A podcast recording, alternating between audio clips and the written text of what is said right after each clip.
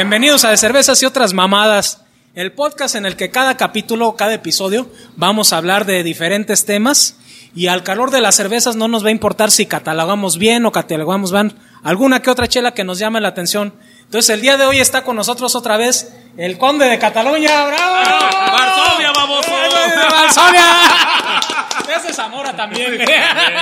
Bueno, en Zamora era el conde del Calvario. Empezamos en el Calvario y estábamos en Varsovia. Principado de Zamora. Y como siempre aquí está con nosotros Octavio. Gustavo está detrás de cámaras el día de hoy. Ahí nos está haciendo el favor de, ¿Listo, Gus? de grabarnos. ¿Algún consejo o ese es hasta el final, Gus? Ok, está bien, güey. Gracias. Gracias. bueno, pues comenzamos con el día de hoy. Vamos a regresar un poquito a, a las cervezas artesanales.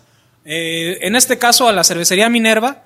Uno también de los precursores, ¿te acuerdas cuando hablamos en el segundo capítulo de los iniciadores del movimiento artesanal moderno? Se nos pasó esta, güey, de la Y- Minerva, güey. y otra. que estábamos, ¿cuál otra, güey? Pues la otra chela de la primera cervecería. Pero eso va a ser para otro episodio. Ah, pero ah. Y hay un chingo de marmaja, un chingo de pasta, cómo sacarle. Y creo que fue de las que más le luchó, güey. Fue de las primeras. Era de Monterrey.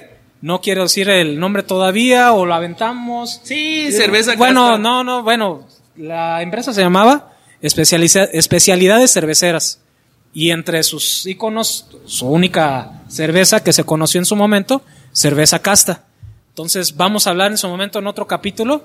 Yo creo que lo vamos a tocar más a fondo porque hay muchas cosas legales que implicaron el cierre de esta empresa. Nuestro equipo jurídico se va a encargar de hacer la investigación. no, O sea, el pues. Ah, Flavio, Flavio, Flavio, o sea, el pues. O sea, yo. bueno, vamos a empezar otra vez con lo que es esta, lo que es la cervecería Minerva.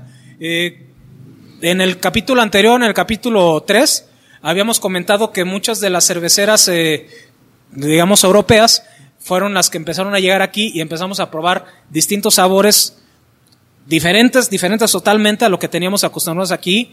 Y pues obviamente esas cervezas que ya tienen años, eh, pues cambiaron totalmente la, la perspectiva de los mexicanos aquí. Entre ellos, lo que es el creador de la cervecería Minerva.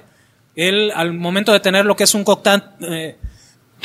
¡Ay, cabrón, hijo de la chingada! Anciano, anciano. Están asando Oye, güey, ¿no te ha pasado, güey, que quieres estornudar y al mismo tiempo toser, güey? No Ah, mames. yo pensé en un tiempo echarte un pedo, güey. Así me ha pasado. Esa es cosa de viejitos ya, güey. Bájale al comal, Pedro. Pedro, los chilis, los chilis. Entonces, e- este cuate tuvo lo que es eh, su primera ex- eh, experiencia con lo que es una cerveza europea y pues dice, oye, ¿sabes qué? Está de muy mala eh, pata de que aquí en México no tengamos esa oportunidad de probar diferentes estilos que en Europa ya están con años, este, ya de que, pues, ¿qué te diré? Unos 300, 400 años que ya, ya tenían ellos en experiencia eh, en contacto con las cervezas No bien más. logradas, ¿no? Entonces... Más que nada. Más Sí. que nada. Entonces, pues este cuate se aventuró también a lo que es la, eh, digamos, la elaboración de cervezas artesanales. Le batalló también mucho en su momento, que fue uno de los precursores también hicieron su demanda colectiva con varios cerveceros artesanales que tenían Eso en su será momento para otro podcast, Giorgio. eh, en su momento lo que es ese podcast. problema que tenían con los duopolios que había en ese momento, ¿no? Pero bueno, eh, lo que queremos hablar ahorita es de una de, de sus etiquetas que es la cerveza 100 mil pies, que está inspirada 10 mil pies, 10,000. perdón. Ay, yo digo, ay, 10 mil ay. pies, que está inspirada supuestamente el nombre de esta chela, que a los 10 mil pies es donde ya empiezan a, a, digamos que a poder este, navegar bien los, los aviones, que es la altura ideal para que puedan eh, volar y que supuestamente esto tiene que ser como un viaje. Esa es la, Mira, y le lo que hay pusieron detrás un jaguar bien bonito. de lo que hay este, detrás de esto, ¿no? Sí, sí. El jaguar se lo pusieron por San Cristóbal que hay en... No mames. Sí, a huevo, güey. Nomás porque dicen la etiqueta de cabrón. Bueno, total que este es un estilo que es de los clásicos buenos, bonitos, baratos, que dentro de lo que es el costo que tiene, ¿qué te gusta? Unos 40, 45 pesos a veces. 40, 45. Y lo cuentas en Walmart también. Exactamente, está bien lograda. Ahorita lo que estamos intentando hacer es mostrarles cervezas que son para poder iniciar. Eh, ya los cerveceros más especializados, pues a lo mejor uno que otro va a decir, ay, pues muestran puras chelas, digamos que más de batalla. Sí, sí es lo que estamos intentando hacer para que las personas que ape- apenas quieren iniciar en este mundo de cervezas y estilos bien logrados, puedan tenerlos a su alcance, ¿no? Sí, sobre todo eso, tratamos de hacer, bueno, según reseñas, la verdad ninguno de nosotros somos expertos, menos este cabrón. Definitivamente no. Se está Pero- tomando una, una Miller de Morelia. Pero. pero soy buen consumidor. Eh, bueno, pues se le ve, se le ve, se le ve ya medio torcido Ya casi día de mis hoy. 20 años. Ya mis 20 añitos en este negocio. Entonces sí, sobre todo se trata de eso, de, de tener chelas, no, sí, un poquito más, se te ve, ah. se te ve la demacrada. Sí. Se vacunó ya en los de 40, imagínate. Oye, ¿sí, sí te tocó ya la vacuna, güey? Me tocó allá, afortunadamente. Ah, ¿ya te pusieron las dos o una? El 15 de mayo me puse la primera. ¿Y el refuerzo, güey? Y pues Bien, el gracias. refuerzo allá está en su casa. No, ya no Ahí está la banca. Ahí está está, la banca. Sí, no creo que me voy a tener que volver a vacunar, pero sí me vino más tranquilo con la dosis, aunque sea. bueno, Sí, Bueno, entonces, este, más que nada, como decíamos, es tratar de sacar chelas que puedan conseguir en toda la República. claro. Y esta chela, como ustedes pueden ver, es de una gran distribución. Entonces, en cualquier Walmart prácticamente que tengan más o menos, lo pueden conseguir. Eh, lo que se trata de hablar es de una cerveza también que está muy en moda, que son las neipas. Son Sí. cervezas que no son para todos, ¿eh? Son cervezas para si vas iniciando, no es recomendación tomarlas. Inclusive, ¿le quieres dar un trago, güey? Eh, no, aquí mejor. Pero la mía tengo. Son cervezas muy pesadas para la Acá hay dos más por si quieres, güey.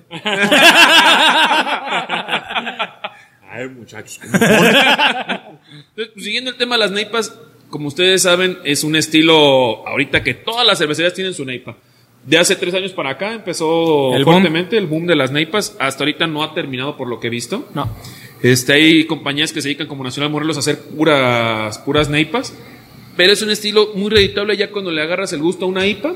Una neipa es, es un batidito de frutas. Fíjate que yo siempre comparo mucho lo que es el, el gusto, porque es un gusto adquirido, de lo que es ya sea neipas o ipas. Con el caviar, ¿no? No, güey.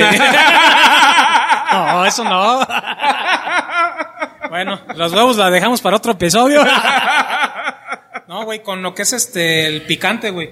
Porque como que, por ejemplo, no, no, no todas las personas están aco- acostumbradas al picante. Pero ya una vez que te vas encaminando al, mu- al mundo de las salsitas, eh, las salsitas para los que nos ven allá en Francia. Es el chile.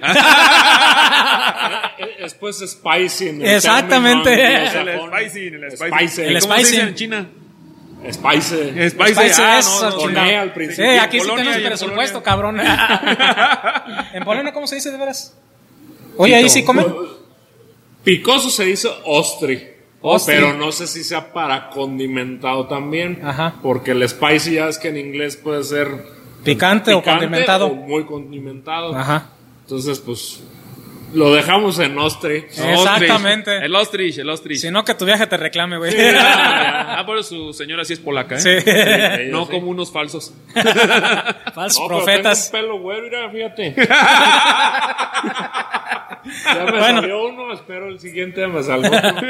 Bueno, total que siempre hago esa comparación porque entre cada vez este tu cuerpo se va acostumbrando más al, a la sensación de picor, como que cada vez quieres más. Es lo mismo. Esta es una de, las cervezas que son no la neipa, pero sí las IPAs, regularmente muy amargas. Entonces, como que entre más se va acostumbrando tu paladar a lo, a lo amargoso, como que cada vez vas necesitando un poquito más de, de toques amargos.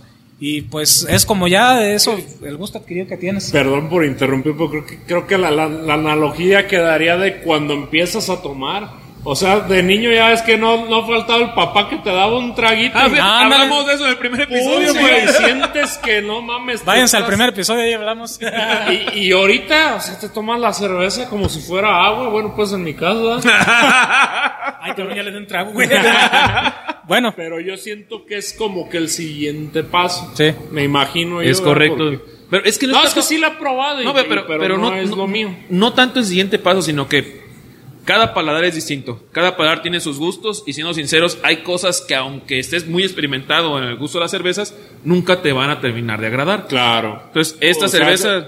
es como yo digo, yo ya tengo mis años tomando y yo la verdad he probado muchos sabores, muchos tipos de cervezas, pero pues la verdad yo estoy casado con, con las Pilsner. Sí, lo que digo, o sea, cada quien sus estilos, cada quien sus sabores, pero Si vas a empezar con las IPAs, con las NEIPAs, esta es una buena recomendación que les damos. Sí, pues, Por toda la cuestión, es una, es una chela introductoria. exactamente, sí. Sí, los, los toques que te va a dar, obviamente, en aromas, son toques un poquito afrutados. No tanto como lo que es a lo mejor una naipa ya a menor escala, que pues obviamente le ponen dif- eh, diferentes ingredientes para, pues ahora sí que po- explotarlo de mejor manera el estilo. Esta quieren abaratar costos, pero sin embargo lograron sacar lo que es un buen representante de lo que es el estilo, que es una neipa. El toques amargos secos yo le, le noto. Ligeramente la malta dulcecita. Sí, sazonado. Está, está rica, digamos, está, como tú dices, así como con lechita. está así cremosita, está rica. Órale, no. De don Zacarías. Saludos, Saludos, señor Zacarías. Zacarías. Señor don Zaca. Entonces, este, yo- creo que es un buen exponente. Si quieres aventurar, como dice Octavio, a lo que es el mundo de las neipas, yo creo que sí, comenzar por esta que es menos invasiva. Di- Digamos que es una Neipa Light. Sí, Sí, es una Neipa que hay unas eh, que, por ejemplo, la. ¿Cómo se llamaba? La, la de estos güeyes de. Ay, ay, de. La que nos encontró hace dos años, la extrasolar. Ah, sí, sí, no, sí, era. No, la-. Era como se llamaba, ¿cómo se la llamaba? microcuasar. Ah, no, la microcuasar. No, la cuasar. La cuasar de. Oye, ten- tengo de un reclamo Principia. directamente para Principia. Tú que nos escuchas cada episodio con harto fervor. Oye, no mames, ¿por qué siempre hacen estilos experimentales y luego cuando le dan al clavo, ¿por qué siempre descontinúan sus cervezas? Y o está bien que sigan haciendo experimentos, pero oye, si le dicen el clavo de algún estilo que dices, no mames, es una pinche cholota, déjala. La déjala y sigue haciendo experimentos, güey. es- No, no Hace dos años, güey. esa neipa estaba con madres, güey. Sí, sí, la verdad no le pedía nada a las americanas. Digo, No. siendo que la verdad, en cuanto a Neipas, los que más han, in- han por ahí innovado son los americanos. Sí. Pero esa De hecho, de allá viene todo el movimiento de lo que son Sí, neipas pues e es. New England Nipa, ¿no? Si Sí, no me equivoco. Exactamente. Entonces, la verdad, estaba de no mames, pero bueno, esta es una chela, digamos, una Neipa Light. Sí. Digámoslo así a grandes rasgos, que es una Neipa que te permite entrar en el estilo, que no es tan invasiva, que te permite disfrutarla. Digo, si eres nuevo en esto, te permite disfrutarla, te permite poder saborear. A sin- ver, explícalo en términos que acá el conde de Varsovia podría comprender si va a empezar a... Mira, Getty. Mira, Mira, ¿Sí, te- sí te acuerdas, mira, sí te acuerdas de, de No me este? escalda, no me No, escalda. no, hombre, no te escalda, no te escalda nadito, no, hombre. Ya, mira, no te da reflujo. Pues bueno, así, así a grosso modo, yo creo que es una digna de representante. El costo lo dice todo, no te vayas a esperar una, eh, si ya eres un cervecero experimentado, una eh, exageradamente buena cerveza. Yo creo que dentro de lo que quisieron lograr lo pudieron conseguir a bajo costo, por lo que es el nivel de producción también que tenían, eh, que, que tienen, perdón, por los insumos que ya platicamos en episodios anteriores de que, pues a mayor compra de insumos, te baja lo que es el costo, ¿no? Y obviamente, yo creo que dentro de lo que es este, este estilo, y para darle una calificación, yo creo que considerando lo fácil que es, esta sí yo creo que es un poquito más complicada conseguirla, la de 10.000 pies, porque yo a veces veo que a veces la tienen, a veces no la tienen. Eh, en cambio, la Francis Skinner, que en el episodio anterior eh, comentamos, regularmente siempre las hay. Esta sí a veces la tienen, a veces no la tienen. Digamos que yo creo que sería un 8 para conseguirla, güey. Eh, el sabor, yo creo que considerando que es una cervecería que está a punto de dejar de ser artesanal porque sí, ya está produciendo más de lo que se puede producir para lo que es una cerveza artesanal, yo creo que ya la categoría como cerveza gourmet. Pero fíjate, ahí hay este, una discusión. Porque aquí en México no hay realmente una distinción de qué es artesanal y qué no. Yo que sepa, todavía no hay una distinción. No sé si es por litros o por la forma de producción.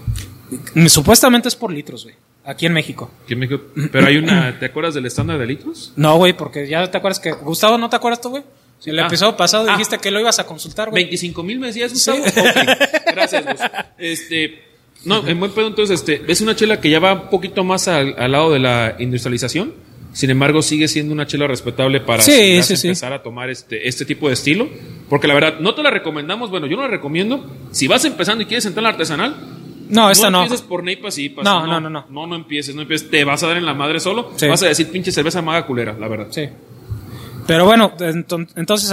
Ay, güey, ya se me están lenguando la traba, Ay, güey. no, no, no. es el quinto episodio que grabamos seguido.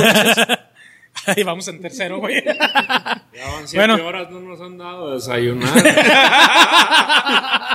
Y Juanito el albañil le puso a cargar costales. Hoy simbramos. Ahí venimos. Bueno, total que yo, yo creo que el nivel de, de distribución está bien. Le pongo lo que es un 8. En sabor, eh, logra lo que es su objetivo. Yo creo que también le doy un 8. Y en cuestión de. ¿De, de qué iba a ser? De. Ya se me olvidó, güey. De costo, güey, sí. Yo creo que sí le doy un 9. Yo creo que en promedio un 8.5 le daría yo, güey. Sí, fíjate, ando en la misma calificación que tú. Eh, totalmente contigo. ¿Otra vez te vas a adherir? Me, voy, me adhiero. No, pero buen pedo es, es una chela de 8.5. Sin pedo es una chela relativamente fácil de conseguir. Yo creo que tal vez se acabe, por eso no haya tantas. Y es una chela que, la verdad, a mí me agrada por el costo. ¿eh? Hasta los pinches cerveceros mamadores, güey, cuando no traen lana, te aseguro que son los que se la Sí, acaban, güey, güey. es que- Porque como ahorita comentamos, güey, el mercado que apenas va a empezar a esto no se la va a tomar, güey. No, Todos los cerveceros mamadores, tú, que me estás viendo, tú cuando no traes lana es lo que te tomas, cabrón. Tú, tú el que te pones barbita así para verte más A acá. huevo. que te pones camisas de lúpulo. Sí, a ti te estoy hablando. A huevo. Yo por eso quiero ser el elefante rosa en la habitación. Saludos, Muchacho, saludos, Flavio, saludos. muchacho, Saludos. muchacho. Flavio por eso se está Todos echando una. por gallo. Pues en general yo creo que aquí nada más hace falta la calificación de, del conde. ¿Usted qué? ¿Qué opinas? Al menos huélela, voy a ver cómo te da el olor. Ay, pito. No, la verdad huele, huele muy ligero. O sea, se, se, se le siente que, que no está tan fuerte como la que del episodio pasado. ¿Cuál era? Eh, La Francis Kenner. exactamente. Y sí, y sí, como dicen, a lo mejor sí le. mm, Ya las he probado. Yo empecé con la otra, pero esta como que sí se siente menos agresivo el sabor. Y sí, como dicen ellos, muy probablemente para una persona que quiere iniciarse está muy bien. Y pues bueno, yo me estoy tomando aquí una cañón. Una Miller- premium, un Miller Mexican Lager. Morelia. Una Mexican Lager. Este, de Nacional Morelos. Saludos, amigos de Saludos. Nacional Morelos. En, Me en buen pedo, mucho. hagan una chela bien perra. Una sola, una sola nada más bien perra, por favor. Y pues esto es mi sabor, la verdad. Bueno, pues no sé si tengan algo más que comentar, caballeros. Sí, Eh, por supuesto, vamos a empezar a vender nuestra mercancía. Bueno, este, Gustavo, ¿algo más que quieras eh, comentar, güey, para cerrar ya este episodio? No tomen entre semana porque Ah, sí, se sí. siente la cruda bien culera. Órale, va. Ok, Lo vemos, güey, lo vemos. Entonces nos despedimos, que estén muy bien a todos. Y como Gustavo se despide de nosotros también, ese consejo les doy. Porque, su abuelo Gustavo soy. Saludos.